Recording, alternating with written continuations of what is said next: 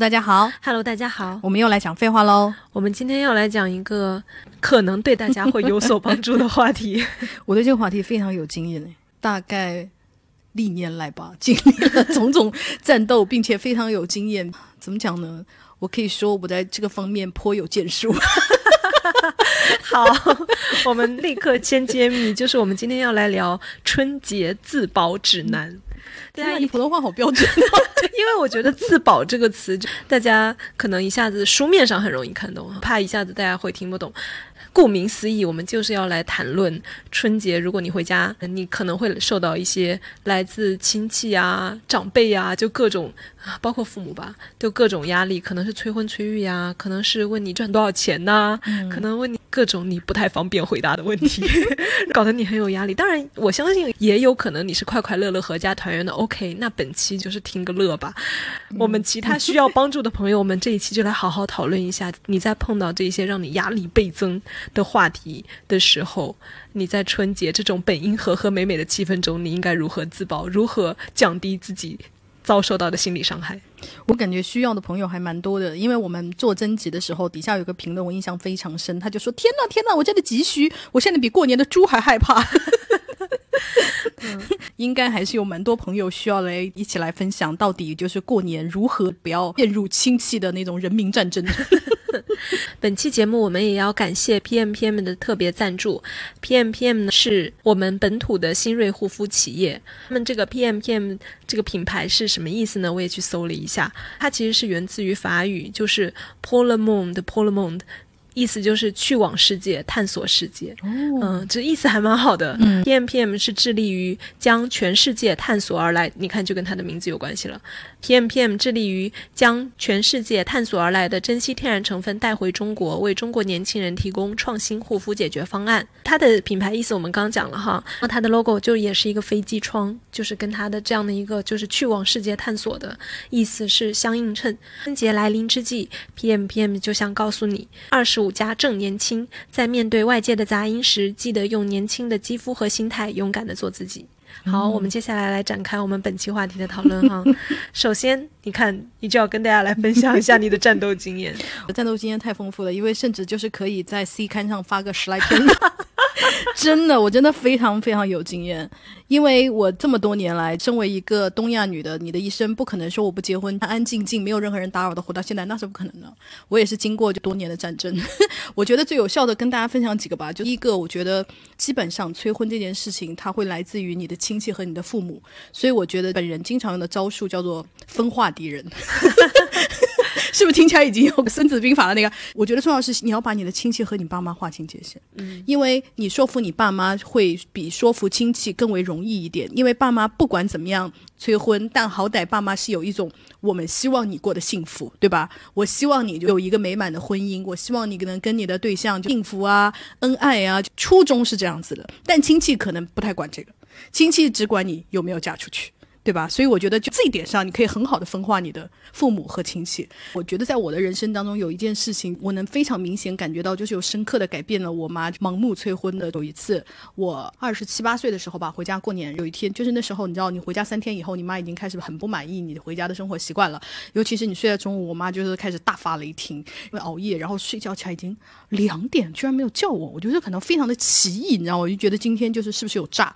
但我起来以后，我以为我妈不在家啊什么的，然后我看。我妈就坐在沙发上，快乐的，就是点着 iPad 在玩游戏啊，就看上去心情很不错的样子。我就说，哎，你在干嘛？就是说什么？然后他就说，啊，你起来了，要不要吃饭啊？什么？就一切都很欢快。我想说，今天真的很诡异啊！在吃饭的过程中，我就跟他聊天，我就说，哎，你今天心情不错啊什么的。然后他就跟我说，今天我表姐夫的表妹，天哪，这关系虽然有有点远，就是跟我一个没有血缘关系的表妹就离婚了，而且她刚结婚半年都不到。那个男的就他其实已经身负大概有七八十万的赌债。幸好离婚了，但是现在目前还不确定这个是不是夫妻共同债务，处于一种很很微妙的那种状态。更关键的是，那个表妹怀孕了啊，对，但是还是离婚了。那已经过了蛮多年了，到现在为止，这个表妹一直也在我们的生活当中，她就是一个单亲妈妈，和她母亲就外婆一起抚养一个女儿，现在是一个生活状态。我觉得这件事对我妈的震撼非常大，因为那个表妹结婚的时候，因为她虽然是跟我们没有。亲戚关系，但算跟我们走的比较近，就会经常出去吃饭的那种的。就他结婚，我妈都去了，妈是看着他走走进婚姻，看着他碰见一个这样的男的，而且那个男的就结婚时候，你看上去他就跟所有你妈塞给你相亲那个男的，你看不出分别，就是一个正常的普通的一个男的。你怎么能想到他身背八十万赌债这种事情呢？所以这件事我感觉就跟我妈的震撼就是非常之大，大到我妈那一整个过年的过程中，我妈没有提过一句就要你结婚这件事情。哦，因为它是一个发生在你身边特别近的故事，也让人导致你会产生一个疑问：我真的能够火眼金睛分别得出这个男的好还是不好？因为结婚的时候，那个男的看上去又是那种，比方说人家给他敬酒啊，他也就是很热情的喝，完全不是一个，比方说他不是那种 Shelton 那种看上去就怪怪的男的，也不是看上去，哎呀，这个男的看上去就很花呀，眼睛什么桃花眼呢、就不是老人说的任何特征没有，他就是看上去是一个正常老公。所以这件事对我妈震撼蛮大的，她也就是陷入一种思考，说，男的真的就是能够一眼看清他是好的坏的吗？就我觉得，我感觉这件事对我妈震撼非常大。哇哦，你这个就让我感受到。什么都比不上身边 血淋淋的对这样的有冲击力，因为我爸重视起他的肺部健康，也是因为我姑父得肺癌了。就是以前再远的那种，你跟他讲科学啊，新闻啊没有用。他身边如果有人生大病了，他立刻就会紧张起来，他就会觉得这件事情离我很近。嗯，后来我妈提出，比方说，我跟我的有一任男朋友，就是快走到结婚那个时候啊，我就会拿出这件事情，我说。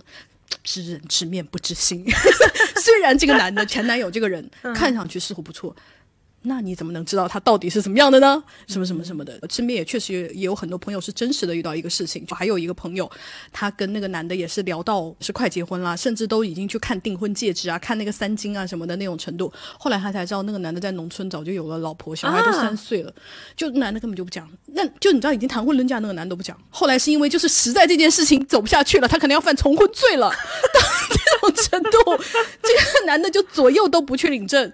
那那再傻的人也知道不对劲，对吧？在逼迫下，这个男的才说。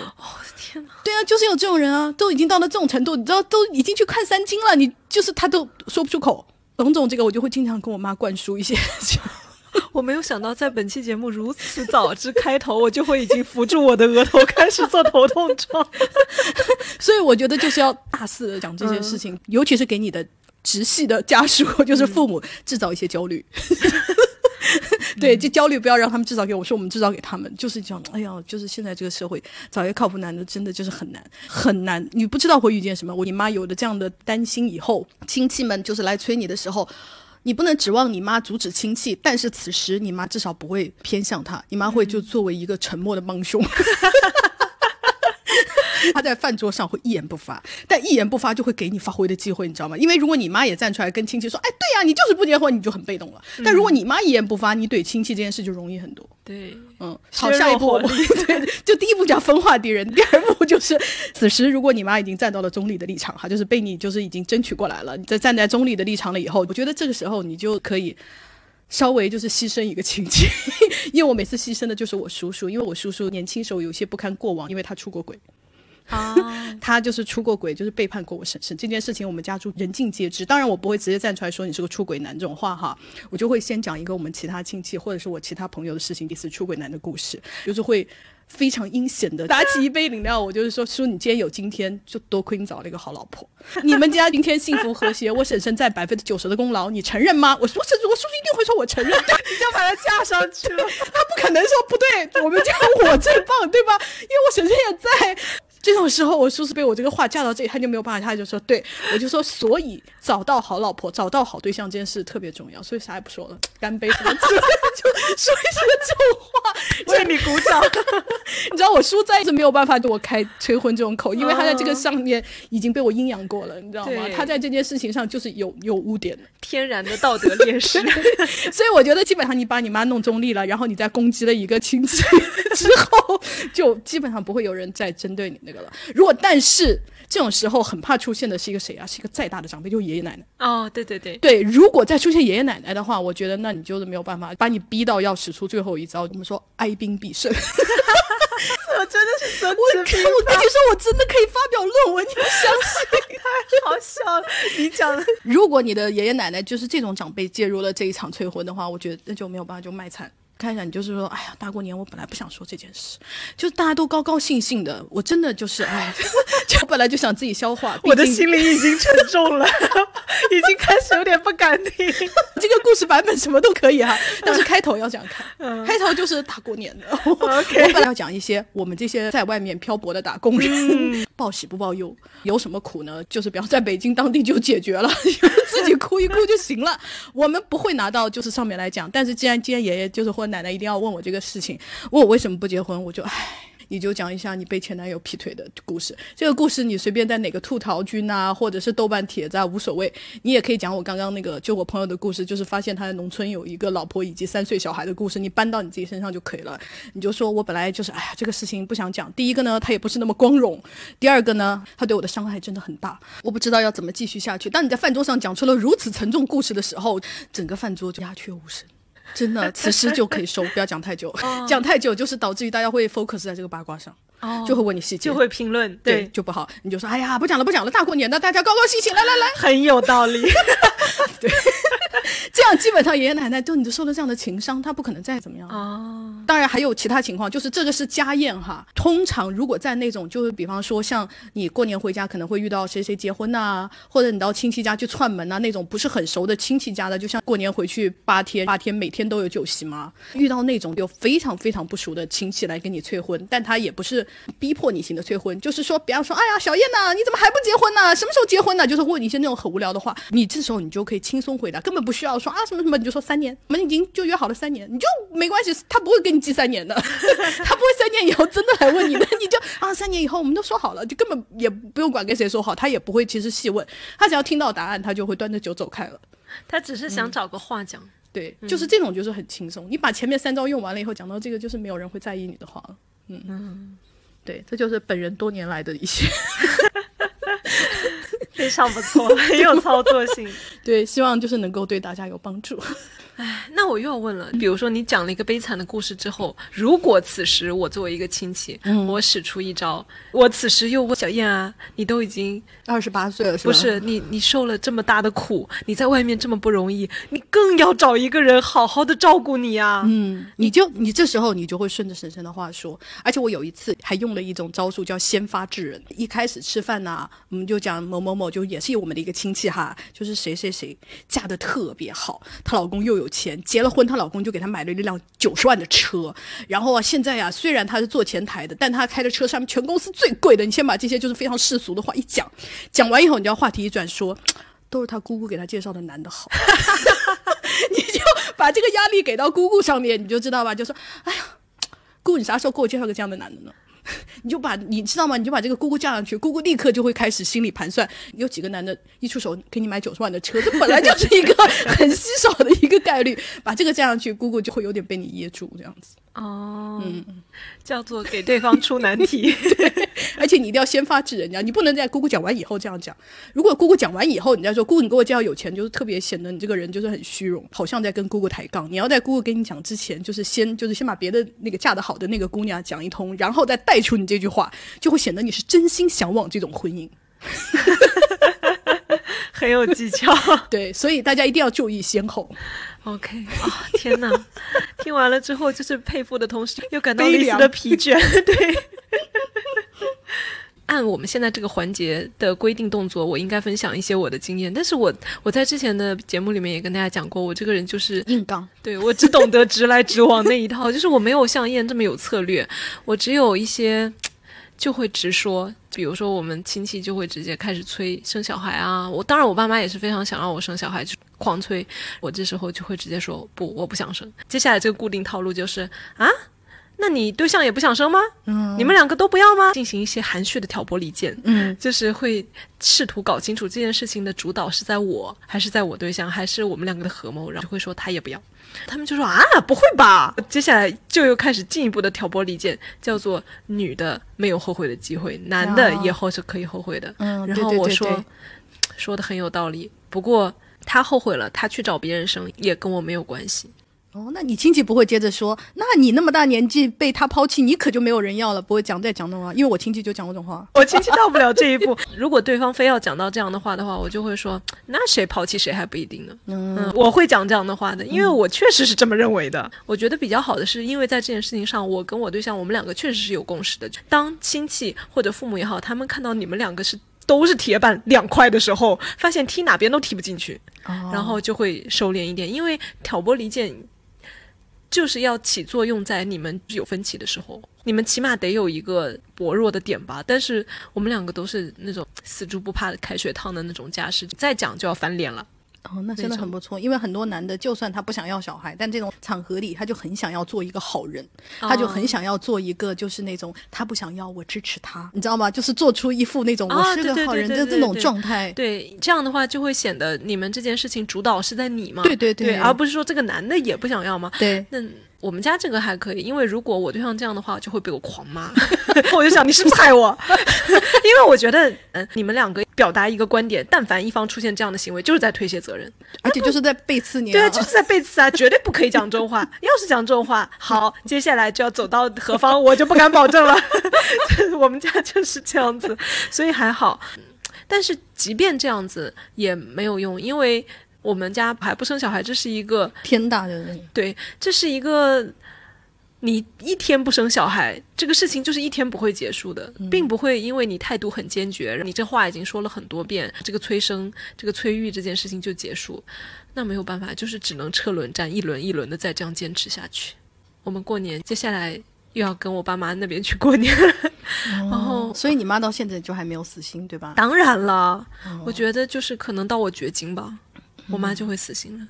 我觉得年龄还是蛮那个的。当我二十二岁一直到三十岁的时候，这件事情就是我刚刚说的那些。你过了三十五岁以后，大家已经对你小心翼翼了啊！你这么大年纪还没有结婚，我们再提这件事，是不是在戳你的心呢？就是亲戚们会有这种，就是怕伤害到你，反而就是不太敢提这件事。我就觉得 不错。就是有一种哦，你这样的话，你好像已经有点继承事实了的那种。嗯，而且还有一种可能是你的伤痛哦，对，但是也不一定，因为我们评论里面也有一些朋友就是说啊，我现在已经过了三十五了，但是这个遭受到的这个催婚的力度并没有减轻，还是在家里很痛苦。一说起这话题，就是很痛苦。嗯，因为我有一个朋友，他是农村的，就是他每年过年要回农村，他就说每年回去就更痛苦。他也是三十五岁以后了的年龄，每次回去他妈就是要开始介绍一些丧偶的老光棍啊，介绍一些你觉得你今生都没有想过要这样的人组 CP 的那种对象 来给你。家里的亲戚也好，或者爸妈也好，就有一副你都这样了，你还挑什么挑？因为你明显已经生殖能力下降啦，人家能要你不错了，或者是人家男的带个娃，你也不用再生了。摆出一副就是烂白菜，就赶紧卖了得了的那种态度，所以就让他格外的痛苦。因为原来他还觉得至少大家有在帮他仔细择偶，现在已经完全就是赶紧把这个白菜卖出去，否则就烂家里了，就是这种感觉，所以会让他更加的痛苦。我好痛。所以我觉得可能就在比方说，嗯，小一点的城市或者是农村啊，这个你不管到几岁，你没有嫁出去，你可能还是至少你属于一个女的吧。三十五岁之后啊，可能在农村或者在小城镇的地方，仍然是有还蛮大的催婚压力，而且，就你的家人会想要三十五，你生孩子还能再拼一下，你知道吧？就是还能抓抓紧，就是还能生两个。我觉得还是会有这种心思在里头，并不是说哦，三十五岁可能生育能力下降，下降是下降啊，但是不表示就完全不能生啊，就是还是有这种在里头，所以还是盼着你就是赶紧结婚生娃。天哪！我就经常有一种，而且这件事情，尤其是在女性身上，会特别特别的明显。在女性身上的这个社会时钟，分秒必争啊，而且所有人都在替你读秒啊，嗯，而且还会虚两岁。我们不是要说春节这件事情吗？春节我就觉得是非常荒谬的，尤其是在我们南方，虚的就是一虚虚两岁。而且经常就会有一种，你过年就几岁啦？对对对对，的这样的一种说法，就是你还没有过年，这个两岁就已经给你加上了，本来就是虚岁，然后过年还要再加一岁。有些人还可以，我不知道通过什么样高超的算法可以虚出三岁来。好像韩国那边去虚三岁，我不知道。就我就觉得这件事情就是很荒谬，因为当我们长大了之后，尤其是我现在已经到北方生活很多年了，我就发现大家都是论周岁的。首先就不太论虚岁这件事情，以及还没有过生日，可能因为我现在身边大家朋友们年纪也都大了吧，大家本本来也不想就是盲目的再加上那些，因为小的时候你就是想长大嘛，你就是对于被加岁数这件事情是无所谓的。现在就是哦，我还没有过生日呢，那我还没有三十七呢，就类似于这样子的。听我们那边的他们的习俗叫胎岁，就是从啊你受孕开始算。从受精卵那个时对，我想说，天呐，大家也算太精确了吧？你知道为什么要算这种东西啊？就是很荒谬哎。我觉得我们在评论里面征集到的，大家讲的春节的各种策略，可以大体上分为两大流派。第一种叫做硬刚派，进攻型的、发疯型的，就会有一些非常 drama 的激烈的大场面；还有一派就是那种防守型的，稍微保守和温和的。我有一些策略，但是我悄悄的做了，有点像你那种。但是我觉得你还是有一些主动出击的行为，对对比如说就是姑姑，你给我介绍一个。对，大家面对的各种情境也不是很一样，有一些是来自于亲戚的，有一些就是跟自己父母之间有一些很直接的冲突。比如说这个朋友呢，他讲的是跟亲戚之间的，我觉得他这种可以归为策略防守型。他说：“其实亲戚们催婚也就是随便一说，毕竟很久不见，聚在一起也就这点话题可聊，逗他们开心就行了。上次一个亲戚问我什么时候能喝你的喜酒，我说不要把希望寄托在别人身上，只要你心情好，喝的每一顿都是喜酒，大家就哈哈哈的笑。我又补充，反正你也天天喝酒，话题就转移到了谴责他们每天喝酒上面。我的感觉是，如果没有超强的心理素质，最好别应对，否则当时局面尴尬不说，后续也容易有各种数不清的麻烦。不如插科打诨，一笑而过，谁也不得罪，谁也不生气，挺好。就有人虚心请教，非常多人请教说：“天呐，老师，如果催生怎么说呢？什么什么的。”然后他就说：“就应付嘛，就说啊，正在找，可难找了，我也正头疼呢。”把这个话糊弄过去就可以了。那这样很容易就会说，比方说啊，那就是二姨给你安排了几个相亲，你就过年都已经回来了吧？那你明天啊，我们就跟你约约见面，那你就很痛苦啊，因为大家不想把自己的假期花在相亲上。那怎么办呢？请问你有什么好办法？我们刚刚前面讲了有很多方法，但我觉得最大的就是千万不要这样让姑姑或舅舅们有一个顺杆爬，马上给你安排那个相亲。你要避免的就是在这七天之内保平安，因为七天之后你就走了嘛。嗯哦，这七天之内绝对不能给他们就是约到这种机会。，OK，嗯，可以随和，但不要把主动权交到人家手里对，去。你就说我现在已经有男朋友了，哦又没有人认识，男朋友也不会带回家啊。然后他就说：“哎，男朋友啊，不错啊，照片有吧？给我看一下呢。随便拿出你的爱豆王安宇，我啊真的 随便拿出一张偶像，不要太红的，就不要拿出王一博这种他们可能都认识的哈，这样很容易被揭穿。拿一个就是不太红的帅哥演员，就是拿给他们看一下。哦嗯，，原来就是那大家会怀疑吗？不会啊，因为远不是有很多那种看上去照就是自拍那种微博上的自拍，哦就是看上去非常像你男朋友，就是拍给你的。他们的小红书那些照片都可以利用起来，但真的，我建议大家不要选太帅的，就是很很假。对，因为我刚刚就想说，如果你拿出这种硬照，一看就是明星照片。对，你我，所以我就选一些，就比方说现在古偶里面演男三呐、那种的男孩的照片可以备一些。他看上去就比方说又在运动啊，那种看上去就是健健康康啊，精精神神的，不要过于太帅，不要精修到就是你妈一眼看出他是明星的那种，就千万不要这样，这样很容易混过去啊。然后他就说：“哎呀，怎么不带回家、啊？”你就说：“哎呀，才刚谈三个月，这么快就把人带回家，就是很就不可能啊。”然后你就说：“我妈就说了，我们就要多谈谈，还是要多了解了解人家人品。”你看这种话就是啊，姨们会讲的，你要抢先讲出来。有道理。然后大家就会说，嗯，小姑娘还是很有想法的。对对对对，你说的对。对，而且这个就很容易就混过去了，不管最后怎么样，但是至少整个过年期间就不会拿这个烦你了。嗯 OK，不错。这朋友说，因为我从小到大都特爱怼人，我爸我妈都知道我嘴毒，所以每次要见亲戚之前，我都给他们打预防针。说你们最好不要让我开口讲话，否则我讲出什么不好听的，到时候我去上学拍屁股走了，你们和亲戚还是要见面的。我爸妈就会在这种各种场合帮我圆话，争取不让我开口。哦，我觉得这个也很不错。嗯，这个就是我觉得还是在一个比较好的家庭，因为在那种比方说很森严的，就是阿瑟请坐的那种家庭，嗯可能就是很难展开，因为这样你爸回家就是拿家法伺候什么之类的，就是很容易发展成家暴行为。对，嗯，这个朋友说：“哦，天哪，他也是被催生。他说被催生，我说我老公也不想要，别光说我自己。姨姨们说他现在不想要，等老了他想要了，你又生不了，他就要去找年轻的了。哎呀，天，一定要听的这种话，是不是？我说那我也去找年轻的，每月三千块钱就能包养一个男大学生，我都打听好了。姨姨们说：哎呀，那说的那是什么话？然后就四散离去了。呃，我觉得这种跟亲戚们插科打诨的也还挺好的。亲戚也知道你就是不想正经聊这个天了，除非就是有一些个别讨厌的亲戚哈。比方说，我有一个就是我爸的一个很好的朋友，也是他的同事哈，他就是很喜欢那种上价值。比方说过年他一定会到我们家来吃饭，因为他跟我爸玩的很好。他每次来了以后就借着酒劲就要开始说。你知道吗？你爸每次跟我们喝酒，喝到最后都会流泪，为什么呢？还不是因为你没有结婚？你知道是你爸心里多大的伤痛吗？就是会讲这种话。但这时候你就没有关系，不要接这个话，你就会表表表决心。我就说，爸，我一定会孝顺你的。而且我爸是那种很装逼的人，就绝对不会此时站出来说对爸很伤心，不会的。我爸就是那种，就虽然我伤心，而且要别人一定要把这个表演出来，但是我此时要现出一个孤狼的那种形象。对对对对对，他一定就是默默不出的。此时你只要表一个决心，就爸我会孝顺你的，讲这种话就是可以，就可以混过去了。OK，哦，他还补充了，他说哦，还有我姥姥在吃饭的时候会突然看向我说：“你怎么还不怀孕？不会是有什么毛病吧？”我说我没有，是他有。一会儿他来了，你带他去看看病吧。哦，那他可能会真的安排耶。对，真的会安排。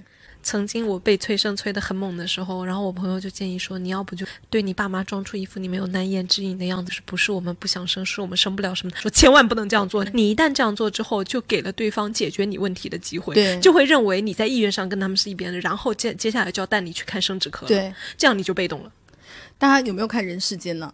邹秉义那对不就是因为就是不孕不育吗？即使是这样，因为她这里面当然是描写的很理想，就是她老公为了掩护她，是说是自己有不孕不育症啊什么的。即使是这样，他们一个省委家庭都是带着他们看各种医生，吃各种中药什么的。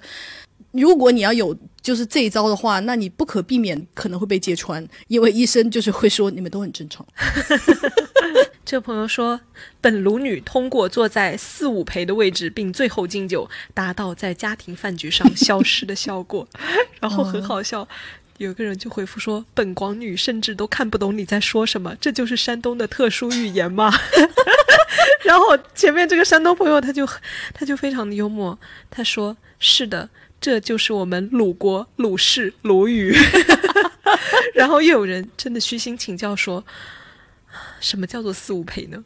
他详细的解释了，他说四五陪一般是饭局上最不重要的人，最大的功能是充人数和服务员不在的时候倒茶。饭局上的焦点主要是主副陪（括号就是请客和花钱的人），主副宾就是被请的人，二三陪二三宾。括号是能说会道的艺人，就是那个字母的那个艺。这些人大概会说百分之九十的话，剩下的百分之十全场平分。就有人说：“哈哈。”原来是这样，谢谢姐妹的解释，我又学到了。然后他说：“不客气，希望你用不到这样的狗知识。” 但是因为在我们的亲戚局里中，你知道你是会被点名的，不管你坐在哪里哈，你就想默默的。有一次我甚至坐在了小孩桌，就是跟大人都不是一个大桌，我们只是一个大套间，但是我坐在小孩桌，即使是这样，你只要被 Q，你就成为了全桌的焦点。对，嗯，这个朋友他还补充了一下，他说。他不仅要做四五陪，而且他到最后敬酒的时候他会收一下。他说怎么收呢？就是最后敬酒，大家都喝的差不多了，情绪很好，这时候有个什么好处叫做容错率高。我一般会使用这样的句子：前面的长辈、领导、同事、兄长这些都打了个斜杠哈，就是大家随便取用，都比我会说。那我只能说都在酒里。恭喜发财，事事顺利了。大家也是随便取用。这时候大家都完成了酒桌任务，就会很配合的鼓鼓掌，心里明白酒席很快就会结束，或者即将进入单独敬酒环节。天呐，好幸福！哦！我跟你说，我这一招就是经常被截胡。当你就是举杯说出这个的话的时候，别人就不喝。那个就我刚刚说那个很喜欢说我爸在哭的那个叔叔，就此时会停杯，把酒拿在手里但不喝。然后这时候就开始语重心长的跟你说：“燕燕，既然你都说到这个了，那我们来讲一下你的。”个人生活真的非常可怕，我这时候就是偷偷溜走吧，不要做惹起任何人注意的地方啊。也这也很难，因为我小的时候就曾经想做过类似偷偷溜走的事情，不可能的。你但凡离席，因为我们就是是那种很注重饭桌礼节的大家庭，你要是偷偷溜走，就说明你没有家教，你没有礼貌，而且一定会有人阻止你。就算我爸妈没有发现，其他人也会发现。然后吃完啦，这就出来啦，就大概会讲这样的话。那你就假装上厕所，然后去一个小时，可以吗？因为我原来就带着外甥外甥女，就卖鱼的那个那个鱼排档，那个像水族馆那个带小孩玩，这样显示出你承担了一部分家务劳动，然后又不用在桌边，这样可以吗？会有人催你回去再吃点，以一种关心的状态，就是说你这就吃完啦，哎呀，我来带吧。你你不要想炖，我们家是不可能炖的，不可能成功，可能偷偷跑到隔壁房间去，就跟小孩混在一起看电视了呀。因为我那时候也还算是个小孩，我是大学生，还有中学生和小学生，就大家一群学生们就是坐在一起看电视的时候，这时候也会被单独点名是吧？对，我的叔叔就过来了，他就就开始对我进行单独的教育，说首先你怎么能就是长辈还没吃完你就离席，你这样就是没有礼数。其次，你看你学习成绩这么好。上了这么好的学校，平时也不跟弟弟妹妹们多交流，他们不来联系你，你就不联系他们。嗯，那你这样是不懂事的。来，你坐下来听叔叔好好跟你讲一讲。嗯嗯，只要但凡被这样的一个长辈逮住，接下来半个小时你就逃不掉了。嗯，你还不如老老实实的在饭桌上吃到结束呢。这样的话，你还能吃到一点菜。嗯，我觉得就是没有办法，就是你作为一个好学生，这就逃不了的。每次我试图想逃的话，可能会被点名，就是说啊，你是我们就是比方说几个小孩中读书最好的，你就完了；嗯或者是比方说你是唯一考上公务员的，那你也完了；你是唯一一个比方说发财了的，那也完了。就家里略为优秀的小孩，一定会被点名单独拉出来，这个没有办法的。如果是个普普小孩，就比方说家里四五个小孩当中就是普普的人生的呢，我觉得反而有机会留。但是如果家长要趁此机会教育你，比如说学学哥哥，对，又把你拉出来再溜一遍，就是你也没有办法。天哪，我感觉这件事情完全不在我们小孩的掌控范围之内的。你只要是弱势方的小孩，你随时都有可能被点，家长想怎么样就怎么样的了。这倒是，天哪。好，这位朋友他分享了一个非常幽默的故事，他说。说到相亲，想起来几年前一件好笑的事。我大学毕业的时候才二十二，家父非要说我过两年就二十四五了，大概意思就是让我做好准备，日子过得很快，要抓紧时间，不能把自己给荒废掉了。于是打那起，便天天提醒我说我是二十四五的人了。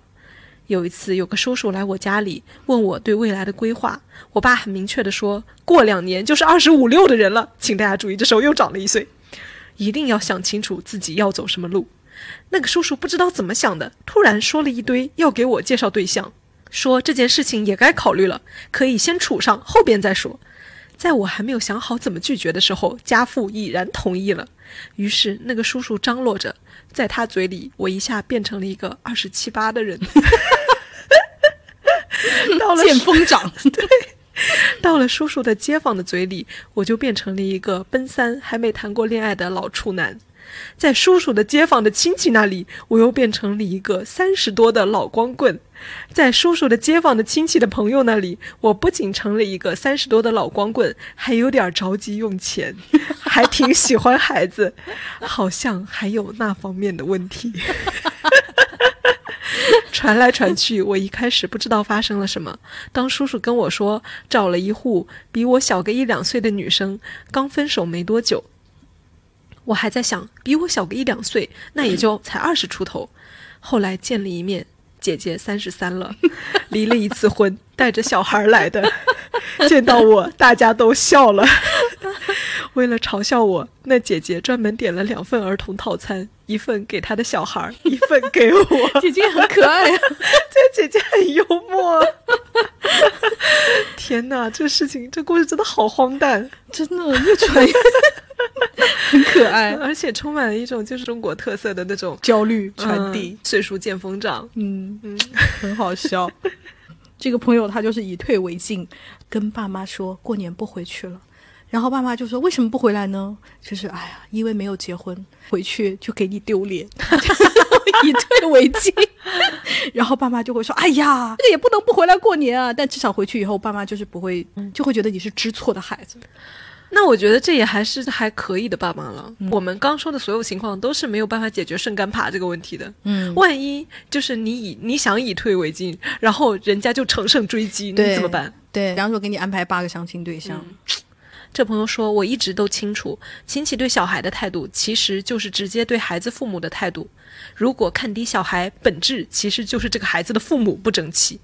争气的孩子的父母是没有什么亲戚敢没边界的说教人家的小孩的。这时候就有很多朋友提出来说：‘那可不一定。’嗯，他说我的姑父就是一个事儿逼加抠搜精加长舌妇。认为是长舌夫哈，跟我姑姑家所有亲戚有过矛盾，不论对方混得好不好，他都要上去踩两脚。他这辈子没被打死，真是幸运。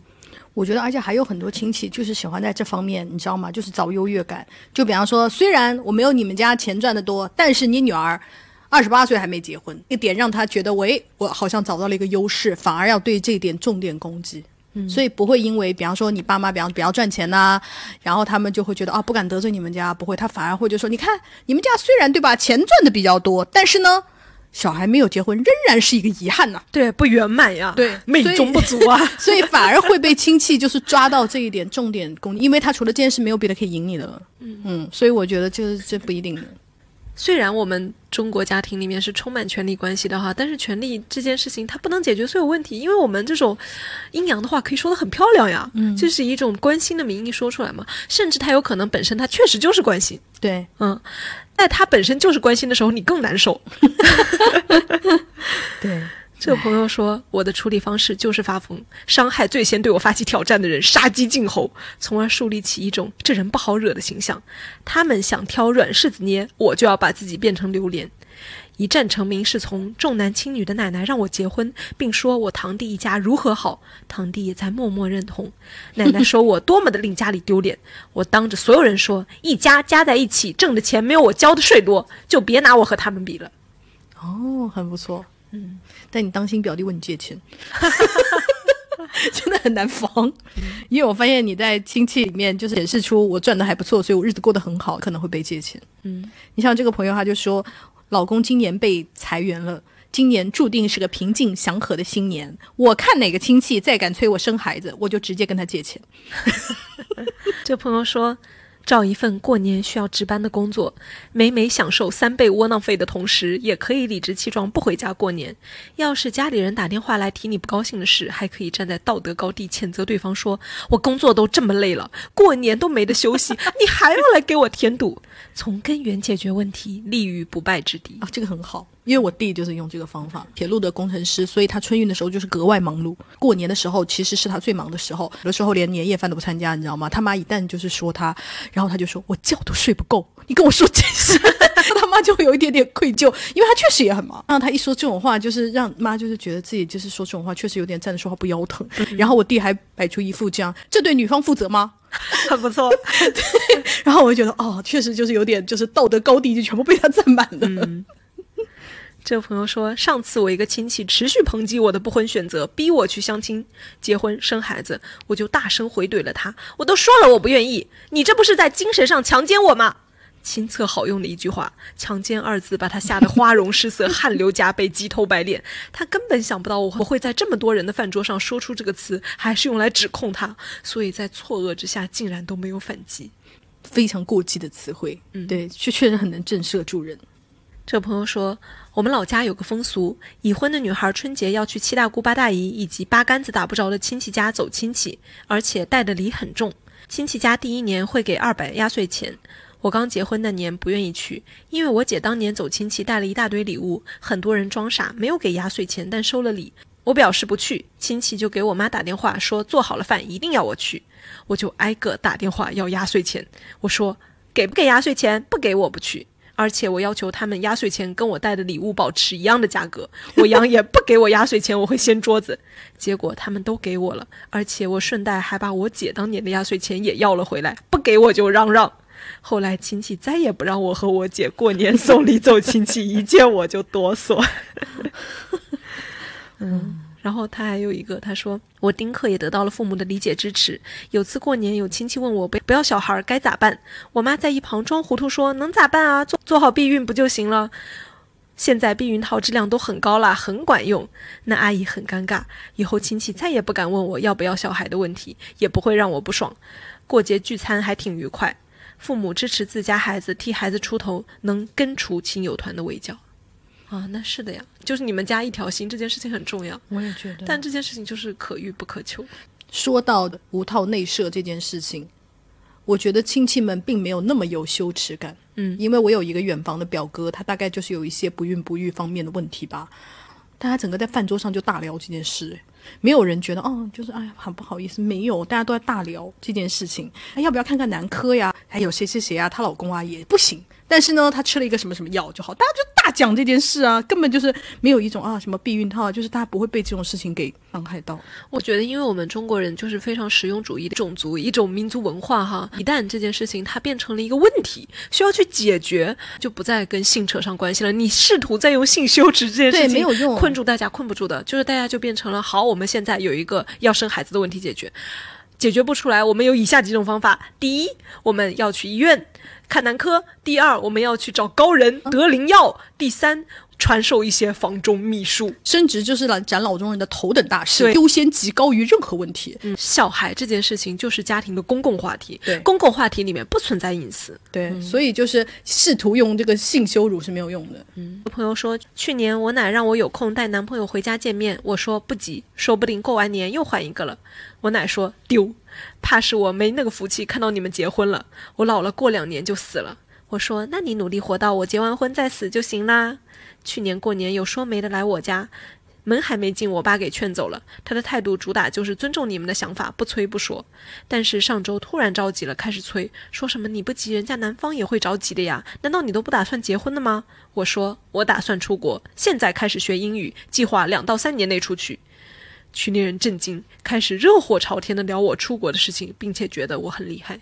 嗯还不错，嗯因为讲到这个死不死的就很好笑。这个妹妹也说，她说就因为比我小的表弟今年结婚了，我妈总算憋不住了，今年元旦开始对我炮轰，说你不结婚我就死不瞑目。然后我就说我结了婚你就不死了，人不总都是要死的吗？我妈急眼了，甚至上价值了，说都像你一样，谁为国家做贡献？我依然说要打仗我第一个跑，还要我做贡献。当然，我们还是希望不要打仗，世界和平哈。这个朋友说，我的自保指南就是带老公，有个人在，我爸妈还会顾及有外人，不那么过分一些。我老公也会尽量在我们中间做润滑缓冲，让局势不要发展成最坏的情况。想想我已经快七年没有长时间独自面对过父母，现在如果让我和父母独处的话，一天差不多就是极限。这朋友说，疫情三年春节没回家，那三年过得很平和顺畅。去年放开了，实在没有理由不回家过年，于是怀着愧疚、爱和恐惧回去了。期间情绪大受冲击，结束后上了一周班都没有缓过来，去医院诊断焦虑、抑郁状态，吃了大半年药，今年是绝不敢回去了。哦，然后就有人说。天呐，我也是。我元旦回去三天，陪我爸妈参加了七个聚会。天哪！昨天坐在办公室，整个人都像被车撞了一样，精神和肉体都是碎的。天呐，听上去确实压力很大。对，我感觉就是很多朋友过年就是七天假期嘛，大家就是觉得七天假期啊是放松自己啊，或者甚至甚至不用通勤，可以稍微生活的舒服一点啊，睡睡懒觉啊。但是可能由于过年回家以后面对的压力，因为不仅仅是催婚，有还有很多，因为这个朋友就是讲说他的那个大舅啊，就是那种。很喜欢冒犯人的那种，比方说他有一个姐姐在优衣库当店长，在过年的时候，他舅舅就会说还在卖衣服呢，就是这种。但是你也没有办法站出来说，舅我不是卖衣服的，我已经当到了店长，你就是没有办法正经这样回答。而且如果你就说那还是卖衣服的，你就会心里更加痛苦。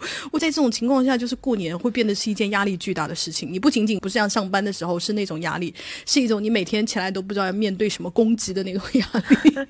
我就感觉到过年遇到的这种压力。和我们工作中遇到的压力差不多，压力指数可能会飙升。对，有的时候过完年回家就要说你家里给你虚两岁了，就是可能你直接自己虚了五岁，立刻变憔悴。人压力比较大的时候，皮肤就会容易比较出现问题，比如说你的细纹、法令纹之类的。因为我之前看那个微博上的帖子，发那种研究报告，工作八小时以上前后对比的照片，就是很憔悴、很明显，就是因为压力。你参加那种亲戚酒席八小时，可能 我觉得强度可能比上班还要强，因为你上班可以摸鱼，对，上班可以摸鱼，而且上班你可能就是独自一人面对电脑，就想发火也可以，就是虚空的在在你自己的亲友群里面嚎叫一下，但是你在过年的时候你是没有嚎叫的机会的。对，尤其是像你们家那种，可能上午一家，下午一家，是给你排的满满的。对，然后中间还不许你逃走。对，这种确实是非常紧张。嗯，因为压力、皮肤出现问题的话，也推荐大家使用 PMPM 的新品松露水煮蛋。他的检测报告呢，也显示受试者使用松露水煮蛋十四天，肌龄年轻三点六八岁，法令纹下降率为百分之五十点七六。我其实看到这个。报告的时候我就很奇怪，因为我们法令纹不就是左边一条右边一条吗？到底是要怎么样下降百分之五十点七六？我就去问了一下他们这个到底是怎么算的这个数据，然后说其实是因为测算的时候法令纹它肉眼看虽然是一边一条，但是它其实在仪器观测下是很多个小纹组成了一根宏观的纹路。如果大家不能很清楚，就是大家可以摊开你自己的手，看你自己的手掌纹，手掌纹看上去不是有几条，就是什么生命线、什么爱情线，看上去是主线，但是你仔细看。看它是由一条一条条细小的纹组成的，其实法令纹也是这样，当然可能就是会更细小。嗯，刚刚说的那个十四天法令纹下降百分之五十点七六，其实就是减少了小细纹的数量，然后整体看起来呢，法令纹就会变淡。哦，天哪，那这个贵吗？还可以，松露水煮蛋的价格不到四百块，但是呢。为什么要说还可以？就是因为它用到的原料是和某国际大牌护肤品，天呐，又不能 Q 人家的大名，但是是一个大牌，是同一家供应商。国货品牌现在就是在科研上越来越卷了。我自己本人其实用蛮多国货的，嗯，不仅仅是说啊，我们现在国货就是便宜大碗，大家已经不是那个了，就是在科研上更有建树。二零二三年，PMPM 联合中国检科院，中国检科院就是中国检验检疫科学研究院和德国 IUF 研究院共同开启了中国年轻女性肌肤状况研究项目，去做了一些化妆品的基础科学研究，为中国年轻人的肌肤问题和抗老需求寻求长期的创新解决方案。就是可能是因为，比方说雾霾啊，或者是压力的缘故啊，并不是说我到六十岁开始抗老了。比方说，像我们这个年纪就已经开始隐隐有些担心。我们自己也用了相当长一段时间，我一个月，我是不止十四天。它检测报告里面，我是至少用了一个月。这套松露胶原水煮蛋套装，我用下来就会感觉肤色变得更加亮一些，整个人就会显得更加精神一些。反正我用下来的感觉，首先它不是那种很油的质地，就是还蛮清爽的，而且它的香味比较淡雅，对。还有一个点非常喜欢，我特别喜欢它那个瓶子的设计，我感觉特别也不是人体工学吧，但是就是很友好，用起来非常的方便。就旋出来的时候，那个一般不是挤那个精华都对你都要自己挤一下嘛？你旋出来的时候，它那个挤的动作就已经完成了。哦，嗯，就是我就觉得很巧妙。不知道怎么做到的，反正它就是很高级，很高级。它那个嗯霜，我觉得很好的就是它那个喷嘴是一个就是斜面稍微长出来一点点的，对。然后你一挤就会就很干净很利落，然后也不会有那种暴露在外面会氧化或者因为我们家猫毛很多，就怕掉进去，我很不喜欢这样子。然后我就感觉它整个很好取用，感觉很干净。这细节我就很喜欢。那个霜我不知道能不能再次利用，但是那个精华露的瓶子我是一定要留下来的。要留下来干嘛？我也不知道，反正要留。咱们中国女人一生就要废物再利用，对，而且一生唯爱瓶子，漂亮瓶子对我们的吸引力就是超大的。对，我用下来是我觉得它的那个渗透很好，就是在皮肤上它很容易被吸收。哦，确实。对，因为我最近在用另一个品牌，就不方便透露。那个品牌它也是声名在外。但是就是涂到脸上，就总有一种涂不匀、涂不匀的感觉。但是可能就是要你不停的就揉搓呀、按摩啊什么的。但是你知道，你早上如果就赶着上班，你没有那么多时间，你那个几分钟，你想我要留给再睡一会儿。因为我每天早上起来留给涂脸的时间，我感觉也就一分钟不到，对吧？就是我我无法忍受，我要细细的对镜自顾，早上就是分秒必争。嗯。它的这个新品松露水煮蛋，也推荐大家可以用官方推荐的水煮蛋法，就是用精华霜和精华液二比一的比例混合上脸，搭配使用效果会更好。然后也要稍微提醒一下大家，就这个霜里面是有 A 醇的，有些朋友你可能会对 A 醇，如果你没有用过的话，你可能会不太适应。就是首先要建立耐受，比如说你在那个脸和脖子交接的地方，你少量试用一下。如果没有不适的话，你再少量的全脸使用。那我们再回到我们的节目内容里面来哈，这朋友讲的是，天哪，他有一点跟你像哎，他说我这几年都是扮演一个苦苦寻觅良缘，奈何命里孤寡的苦情女，很不错。亲戚说抓紧找，都这么大了，我苦兮兮地说：“对对对，我也着急，但好难啊！要不您帮我留意一下？”他们通常就会欣然答应，并同情加欣慰的表情，就不展开了，话题大概就结束了。有的就会问我喜欢啥样的，别要求太高，云云。我就说没啥要求，是个男的，看得顺眼就行。这个朋友就是非常简单的一种逃离法，很多朋友就是讲说我不回，或者我去热带的岛屿游泳。然 后他讲的就是我的秘诀就是不去，只要承受住我妈的压力，就可以美滋滋在家庭聚会的当天溜走。（括号去年一个人去电影院看电影，别提多开心。）我妈痛骂我没礼貌。我说我没礼貌，又不是一天两天了。就是那个被交警抓到闯红灯的人说：“你为什么闯红灯？”我没有素质，就是用这种方法。对，这朋友讲的可行吗？他说准备一份问题报价清单：问学业五百，问工作一千，问婚姻两千。先扫码付款，再回答问题。你可能会被你妈揍。比方说，如果你妈都不管，那就亲戚就不会那个了。但是重点，我觉得你这样子，反正我就会被我妈揍。你都掉到钱眼里了，是不是？这个朋友说我是傻瓜派，听不懂亲戚话里暗带的刺。我亲姐在国外工作，有次表姐问她在国外怎么样，过得好不好？我说过得很好，也很开心。她说也是，过得不好也不会让你们知道。我不知道怎么接话，就笑笑过去了。回去我跟我亲姐说起这件事，我姐冷笑。而我还要等到他给我解释才能明白。虽然听不懂这些明枪暗箭，但和亲戚们在一起，我还是如坐针毡，因为我很爱，就是爱人的爱。尤其和亲戚这种又近又远，又要靠着你，又不想你好的神秘物种一起，我常常感到脑力过载。初高中时，我的人设是内向的不说话的胆小女孩；现在，我的人设是耳朵不好且听不懂方言的蠢蠢博士。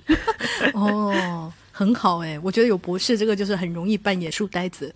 嗯，但是我觉得亲戚这样讲话就是很过分呢。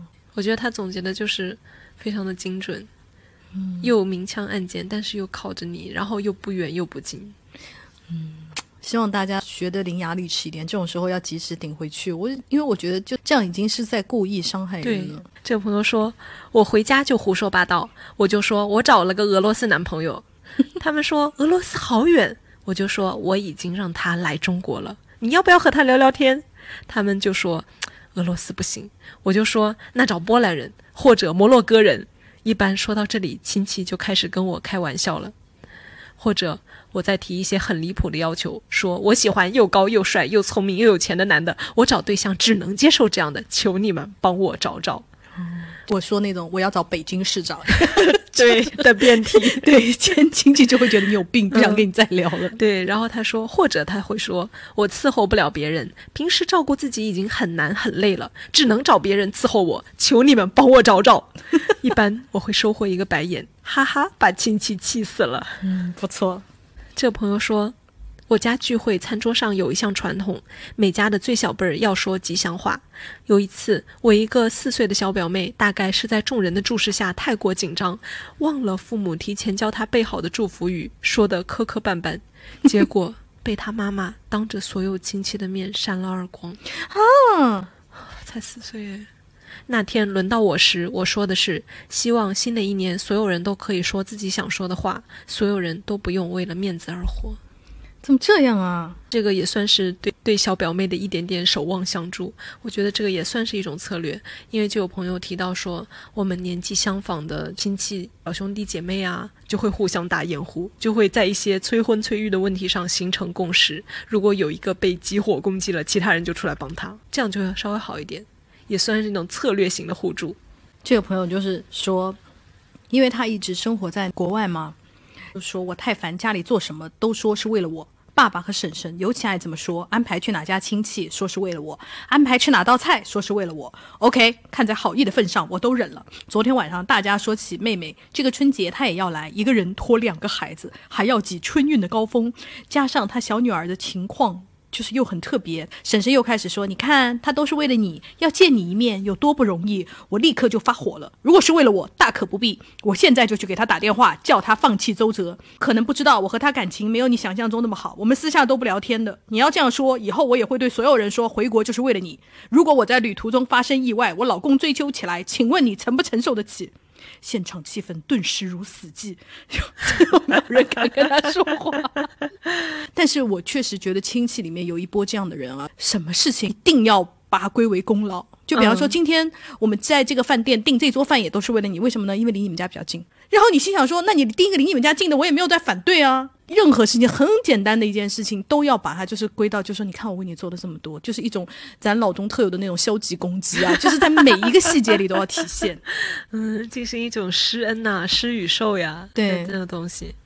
这个朋友说发疯，毫无预兆的就跟大家诉说自己的精神状况，比如说。最近我精神状态特别好，感觉随时随地想要找人打架，想骂街，很不错。感觉就是一种威胁潜质。这朋友说，不太熟的亲戚看我宠狗宠的比对家人还好，就自以为有趣的逗我说：“这么大一只狗，什么时候能吃狗肉啊？”我直接发疯，跑去厨房拿了把菜刀，对他说：“我看你也挺好吃的。” 这辈子没有这么刚过，我一瞬间懂了“为母则刚”的意思。嗯嗯，他讲这话就是很过分的。对啊，干涉到你养宠物这件事，其实就是在批评你本人。嗯，只不过他没有办法指着你鼻子骂。然后就是说，哎呀，脏死了，养什么宠物啊？你你你就应该把它丢掉。就是其实是在 judge 你本人。嗯这朋友说，有次我三姨催我，你好歹结个婚，把孩子生了，不行再离呗。我笑笑，抡起了积极倾听三板斧，注视、点头、复述。我三姨立刻放下了攻击模式，一个人越说越起劲，话题逐渐走向了：哎呀，现在离婚也不是什么了不得的事儿。你看叉叉现在就想离婚，哎呀，你都没看见这家伙天天打的，还得争抚养权。哎呀，不结婚也挺好。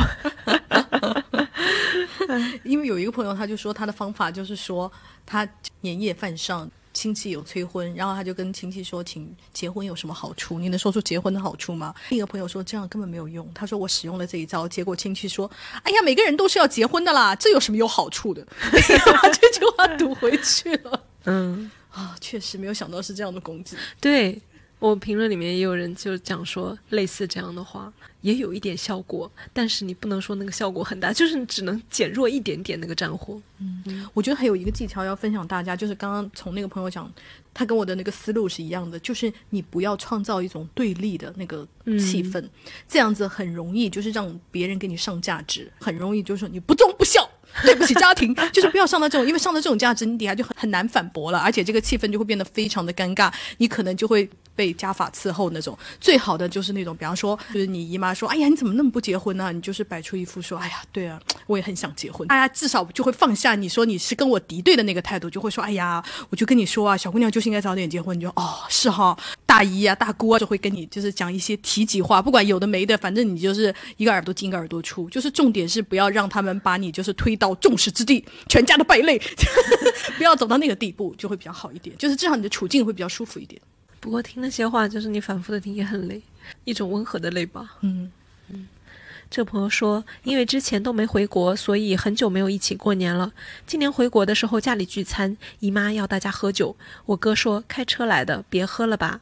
我姨妈正要劝，我眼疾手快开口说不想喝就不喝，我也不喝，谁逼人喝酒就是不给我面子。家人们面面相觑，最后散会回家了。姨妈给我妈发语音说。出国了，真是自信了很多啊，挺好的。嗯，那还不错。嗯，我觉得就是你刚刚说的，就是有一种守望相助，就是比方说你表哥啊，那时候你就要挺身而出，只有在你那个的时候，你的表哥表姐才会挺身而出。因为基本上在我被催婚的时候，我表姐有时候也会站出来，就说：“哎呀，结婚有什么意思？”就是他们会，虽然他已经结婚了，但他会这样说。但他紧接着会来一句：“但是小孩还是要生的。”你也不知道，就说你到底就是来帮我的，还是来捅我一刀的，就很难琢磨。但他基本上就是还好，他在结婚这个方面还是会帮你帮腔几句的。嗯，这个朋友，你觉得他值得参考吗？他说上玄学，八字不利于结婚，或者流年不适合谈恋爱之类的。那你可能就会面对你姨妈带你去看大师，哎嗯嗯，他如果给你算出一个不不一样的结果，你又当如何应对？而且很有可能他当你就是大一面说出一些你的隐私，例如例如就不管准不准哈，就是例如说啊，这个这个姑娘谈过八次恋爱了，你也不是很想把这个隐私暴露在不熟的亲戚面前，因为那天那个连线的那个朋友就是说他们大师就说他。已经有过多次性生活。OK，，为什么这个都要讲？就反正他当然他不是用这么精准的哈，他的意思就是不是处女。嗯，OK，好吧。这个朋友说，我奶奶让我明年领一个回家，说想热闹一下。我说那我多领几个，加倍热闹。我奶立刻说那不好的呀。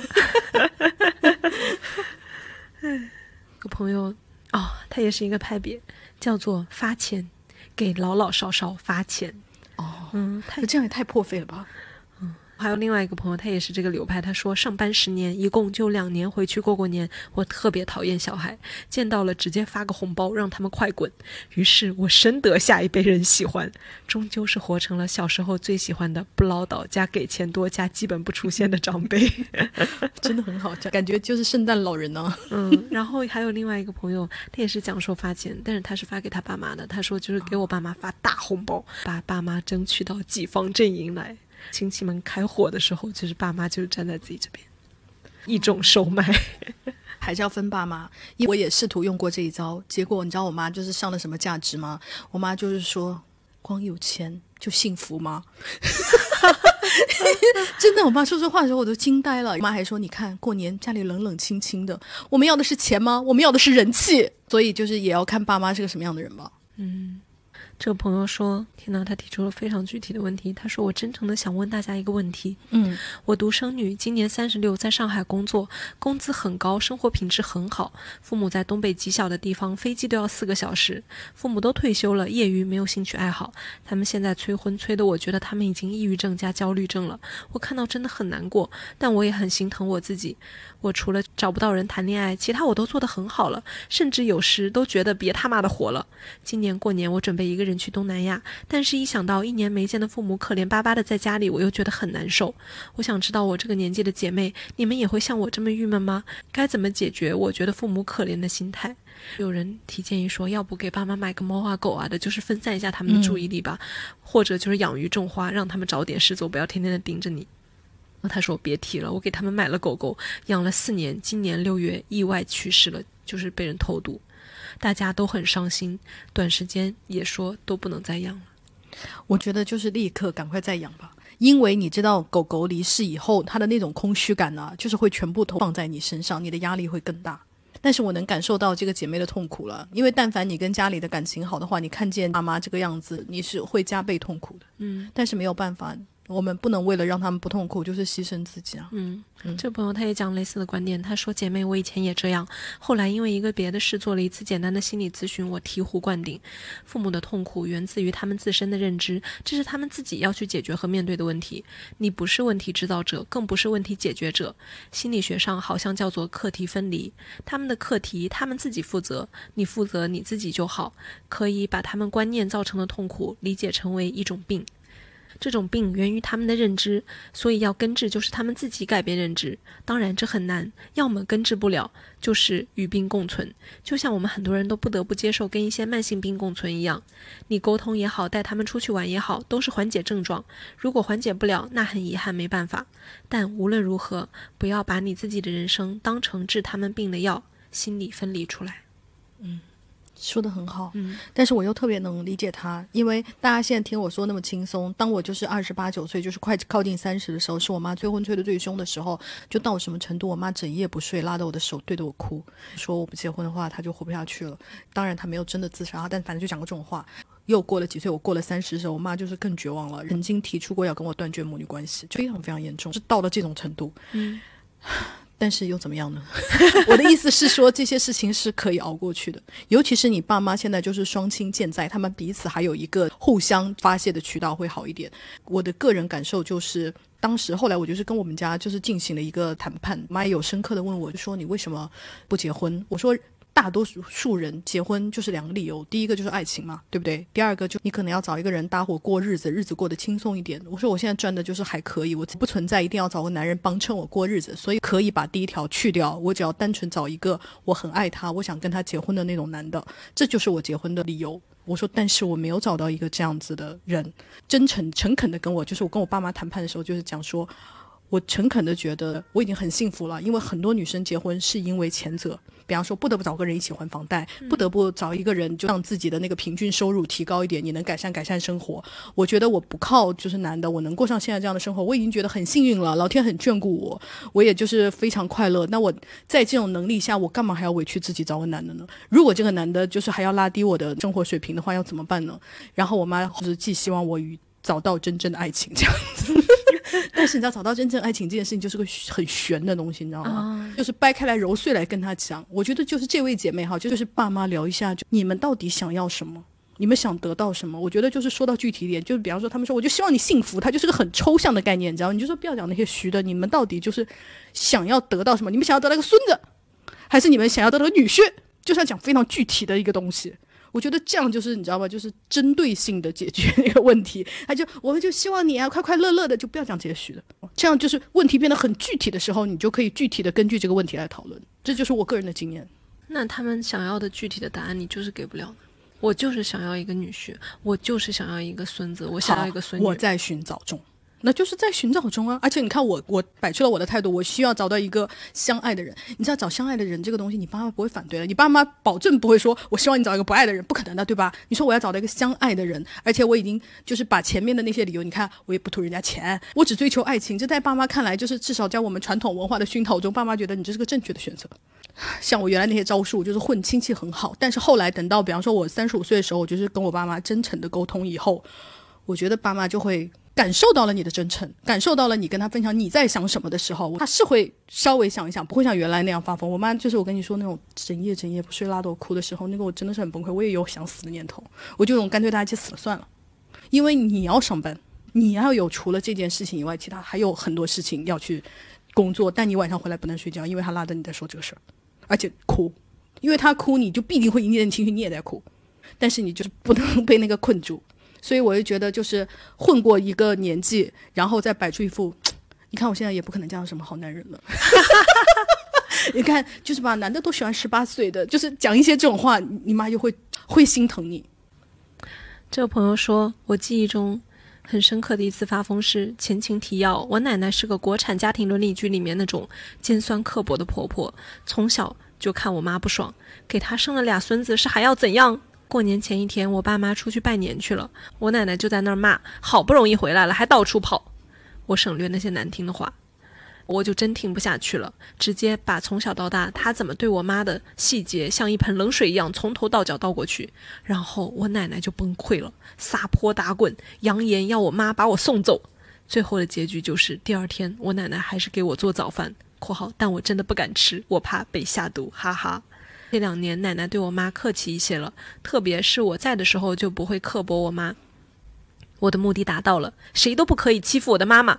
P.S. 我奶奶会悄悄跟一些内亲说我很记仇，小时候的事我竟然都记得，哈哈，不然嘞？为什么要努力读书？就是要带我妈离开这个困住她一辈子的鬼地方啊！我想说，这个故事里的没有爸爸，就是因为爸爸无能，所以孩子才要不顾一切的保护妈妈。嗯嗯，这应该是个男生留言的哦。没想到吧？那很不错耶。嗯，这个朋友说，本人策略就是好呀，嗯嗯，说的对，哈哈，嗯。总而言之，随意附和表示认同。因为我想通了，亲戚其实没有那么在意别人结不结婚，只是实在无话可聊，找个话题而已。一旦反驳，他们就变得有话可聊了，会开始讲道理。为了避免长篇大论，我选择通通认可，话题两三句就能结束。有一次，我妈倒是为我出战成功。男亲戚说：“还是该找男朋友啦，也别太挑了，眼光不要太高。”我妈说：“你五十多了，不也要挑一挑？结婚了，这不还是要离婚再挑？”亲戚当时正在筹备摆二婚的喜酒，被我妈一怼，讪讪离去。真不错，妈妈真好。这朋友说，我有个思路，就是把一切都引导老中聚会禁忌话题，就是性生活上面。催生就直接反问说：“啊，你这么关心我的性生活？”催婚的就反问他：“结婚干嘛呀？为什么要结婚？”一直问到对方说组建家庭生孩子，就回复说：“啊，你这么关心我的性生活，感觉就会无敌了。”真的可以吗？因为你讲到你这么关心我的性生活，亲戚一定接着的是说我是关心你有没有小孩，就然后再接下来再讲小孩，嗯，他不会就是顺着你讲性生活这件事的。对，这个可以一带而过。对，但是不得不说，如果他当时被你这一句话问懵了，嗯这样就是赌一下也可以。嗯这朋友说，以前有个表舅，过年问我怎么还不结婚，我故作愠怒状，我早就结婚了呀。舅舅，你怎么一点都不关心我？我表舅一时间表情迷茫加惊慌，周围亲戚出于看热闹的心态也没有拆穿我。我表舅疯狂解释工作很忙什么的。过了很久，我妈看不下去了，才告诉他我开玩笑的。还补充了一下说，如果他问我为什么没有喊他喝喜酒，我就会 PUA 他。哎呀，现在开始就记不住事儿了吗？这个只能用一次，对，但也可以，我觉得打打哈哈都可以。这个朋友他也是守望相助流派。他说，去年我姐结婚，大年初三吃饭的时候，我姨父说：“叉叉现在就是李家人了，就不是咱们家人了。我姐现在就要去拜别人的祖宗了。”之前我就笑笑过去了，但去年我双向发的厉害，直接就在饭桌上吵起来了。我说：“我姐从夫姓了吗？结婚了就不是一家人了。”吵了十分钟，我妈打圆场说：“你给你姨夫敬个酒吧。我” 我姨夫说：“我不让他敬。”我说：“我也没想给你敬。很不错，姨夫好幼稚哦。”这个朋友说：“天哪，他又是性生活大法。”他说：“我想到去年一位家里同辈的女孩被问怎么都结婚几年了还没有孩子，然后他说：‘你是要我多做爱吗？’然后亲戚们大惊失色，说道：‘哎呀，女孩子怎么能这么说话？’于是这位女孩又说：‘那你们教教我姿势嘛，我也觉得我们做太少了，还没有怀上，技巧不足。我回去就和叉叉叉做一整晚。’所有人尴尬的散开。”最好玩的是，他指着在场的一对夫妻说：“哎呀，你们家生了三个，想必经验丰富呀，给我分享一下吧，我可太羡慕了。你们那时候的性生活一定很多姿多彩吧？” 天哪，他真的会分享诶，你要当心。但是还好，他们这里就是没有人再敢催他了。哦，这个也要测试一下，就是不知道你们家的亲戚是什么流派的。我觉得女性亲戚就是很容易会认真的跟你分享，告诉你什么排卵期不是有两三天吗？排卵期的第一天生和第三天生，分别就是生儿子的几率大还是女儿的几率大？啊真的认真跟你分享。OK，好好好。这朋友我觉得可以归为自我攻击流派。他说，去年过年我发过一次疯，刚好那会儿外公过世，我又很难过。亲戚在这个节骨眼问我：“你在外面一年能不能挣二十万？”我说：“不能。”亲戚说：“那你在外面混什么？”我说：“对对对，因为我就是一个垃圾废物啊。”亲戚沉默。确实没有办法，就是这种摆烂型也蛮好的。嗯，这个朋友也算是摆烂型吧。他说，本人最多的反抗就是在所有女性亲戚都在厨房忙活的时候，坚持和所有男亲戚一起坐在沙发看电视嗑瓜子，一动不动。还是当男亲戚好，感觉爽死，还可以居高临下指点小辈，是不是？这个朋友说，催婚的，我现在就会回复，那我爸妈应该反思一下，为啥不把我生的好看一点呢？然后我妈就会开始说我什么什么随的我爸，然后就因为这个长相的话题，就是风波的问题，话题就转移了。这个朋友他说我是来求助的，我家二老临近六十，今年离了，我实在不知道过年回家如何自处。我爸年轻时热家暴，常年冷暴力，所以我举双手支持我妈不再忍下去，速速离婚。但是他们同时又真的都很爱我，离得并不体面。两人脾气都很倔，而且很强势，都有基础病，不能情绪激动。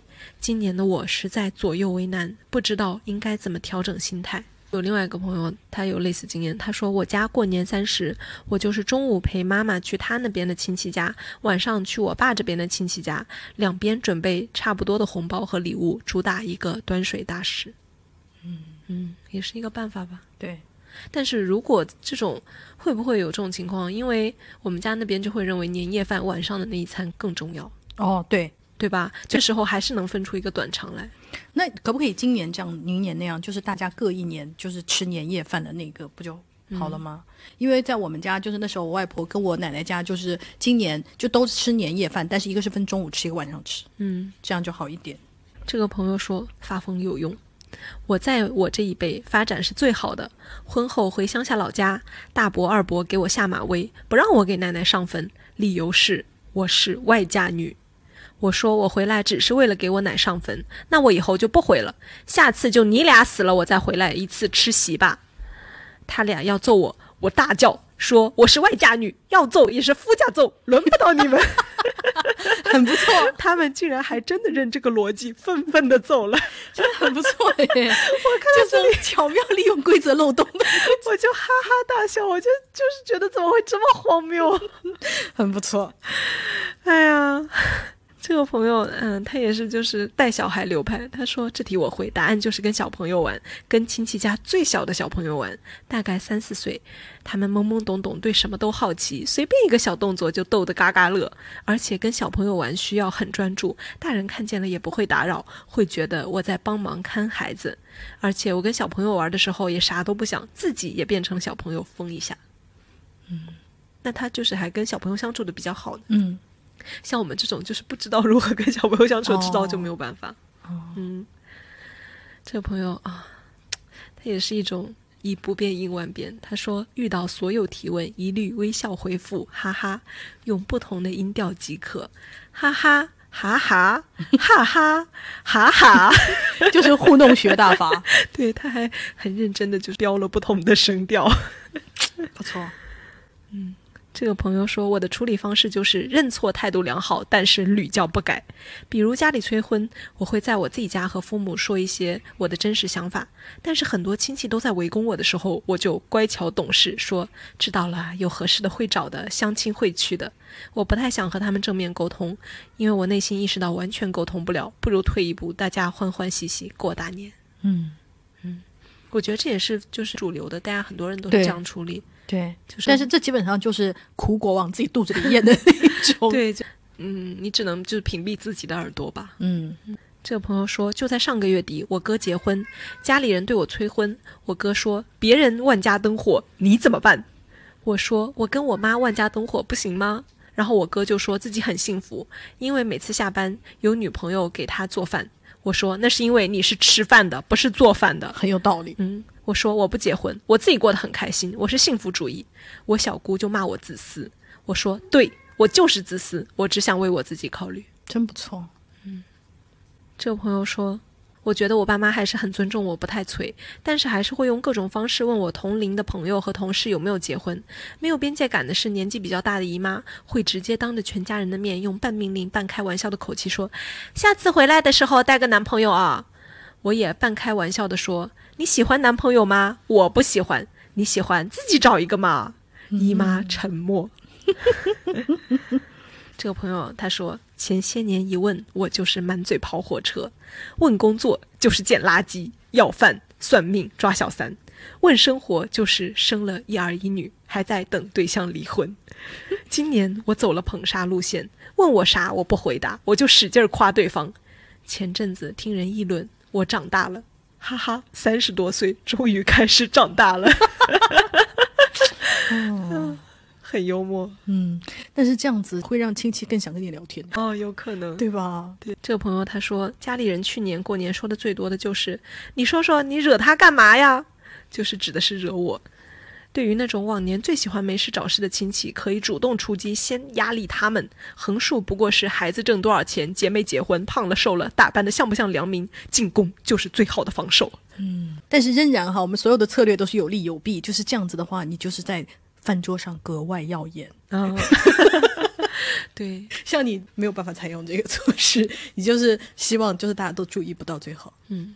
这个朋友他是面对催婚的策略，跟他妈妈讲的，说我已经给你路子都想好了，你不要担心有人还在背后说你女儿怎么一把年纪不结婚，你就说，哎呀，她男朋友不对的，台海那边情况不好啊，她两三年回不来的，我女儿就在等他呀，到时候解放了也没事，你就说，哎呀，能力强，调到西藏、新疆那边边境去了，人家要是说有没有女婿照片，你就说，哎呀，人家工作保密的，不能拍照的那种。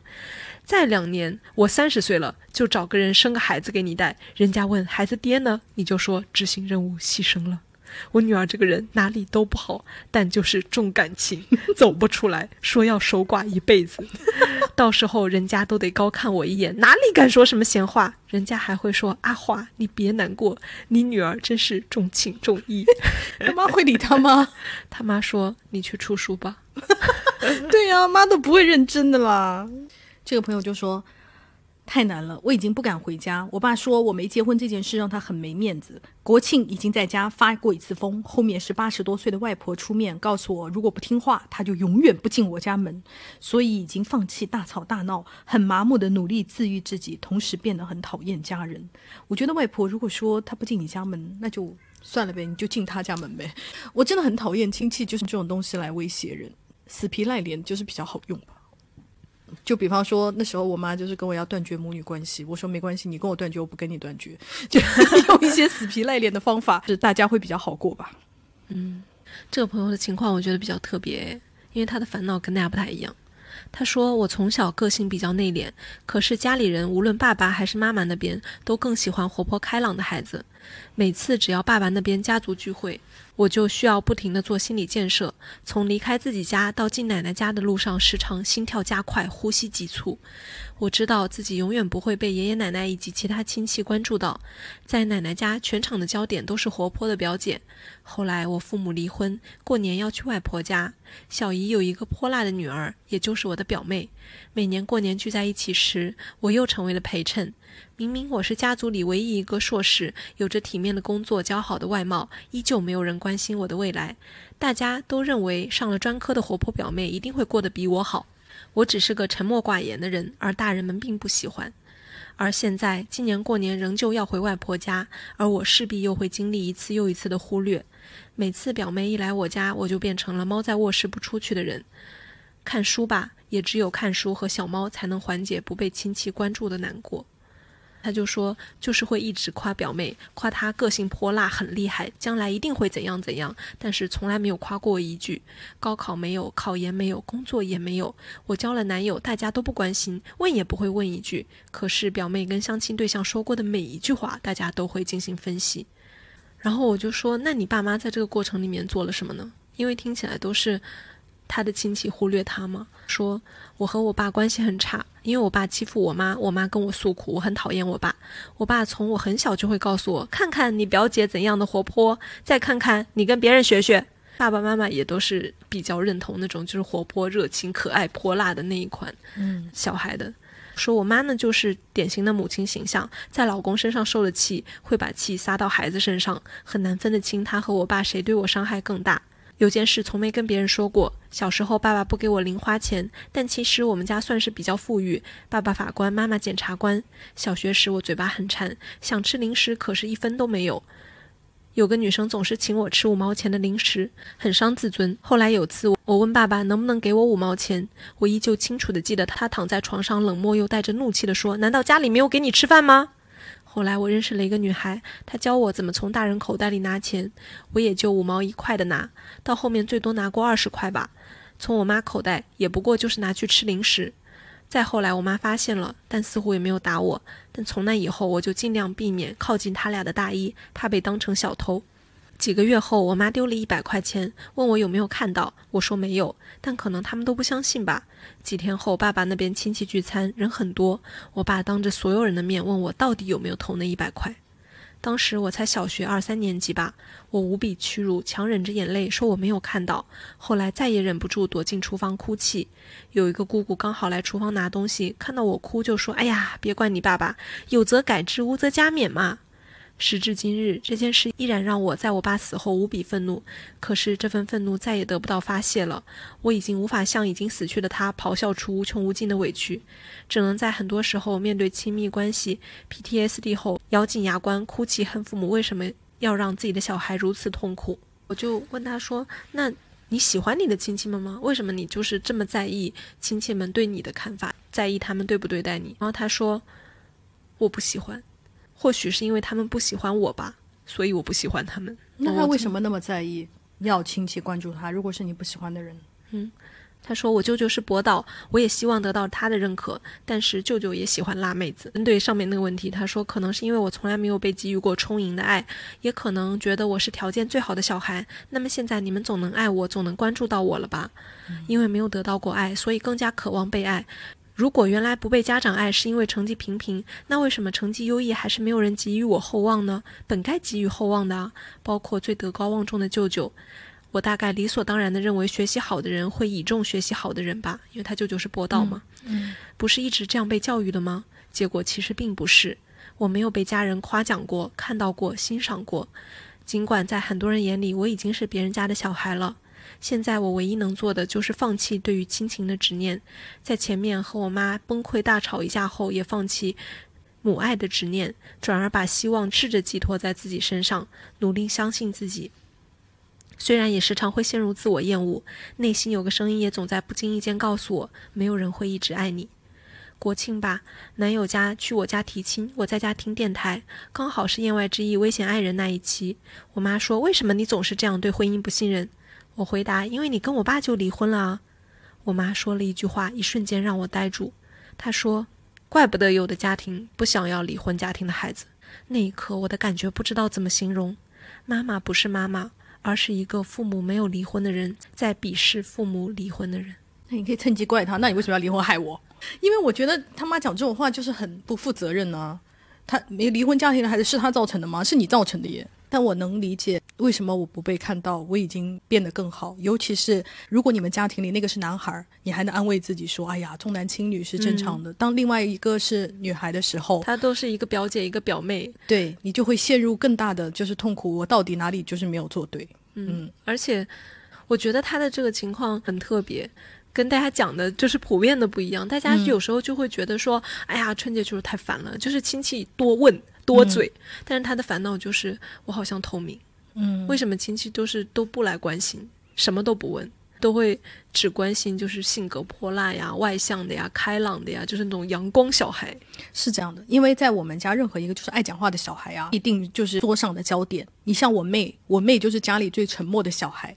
讲一句不好听的话，他不来，大家可能就是只会问他为什么没有来。如果比方说，只要有人答一句，大家就再也不关心，就是真正的为什么不来。但是我妹就是习惯性做隐形人的那一种哈。比方说，我姐夫，个比方说他学习成绩也不好，也不是很赚钱，但是因为他在酒桌上风生水起，他就是桌上就是最闪耀的人，人都关心他，你最近工作怎么样啊？小孩怎么样啊？因为他很会讲，又很能讲。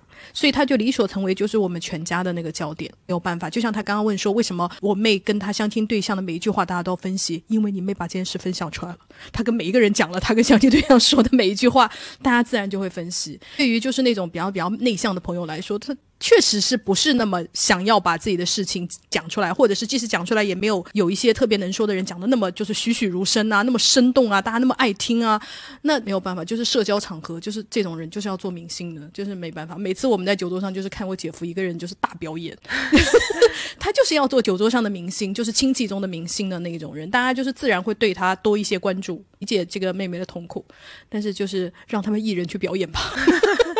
而且我有时候也会觉得，我们可能随着长大，就是要不断选择，嗯，谁才是我们真正的家人？你要有一个选择的过程，我们就是不可能得到所有人的爱。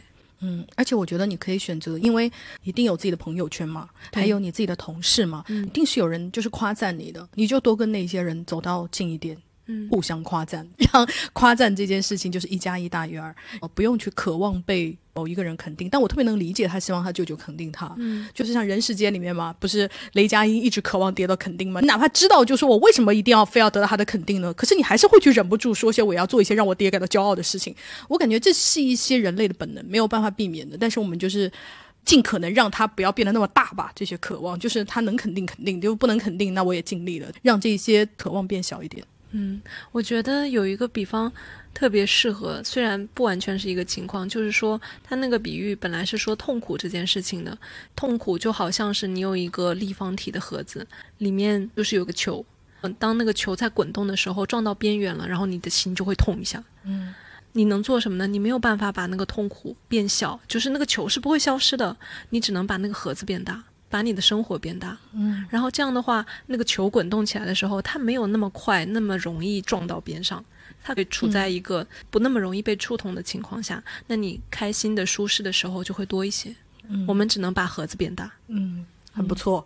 今天跟大家分享了很多就是春节的自保指南，而且春节也就快到了，希望我们这一期能够给大家有一点小小的参考，至少在呃很不容易的春节假期里面，大家能过得轻松一点，压力不要那么大吧。即将到来的农历新年，也祝大家新年快乐，尽量的减少内耗，然后得到多一些些的放松。希望我们的春节真的能够像假期一样，就是不要被一些社交啊、应酬啊这些东西给充斥了。你得到一点点的休息吧。没错。再次感谢 PM PM 对本期节目的赞助，大家可以点击 Show Notes 中的链接，或者搜索 PM PM 天猫旗舰店，并向客服报暗号“言外之意”，就可以获得言外之意听众的专属福利优惠。也欢迎大家呢在评论里跟我们一起分享，就是过年时间回家大家遇到的焦虑也好啊，或者是你巧妙的解决的办法。评论里面就点赞前三名的听众，每个人我们都可以送出 PM PM 的松露水煮蛋一套哦。好，也希望大家多多的分享你可能错过了投稿，但是你可以参与到这一次的留言中，跟大家分享你精彩的经验或者你独特的感悟。好，OK，好，那我们这期就到这里喽，我们下次见喽，拜拜，拜拜。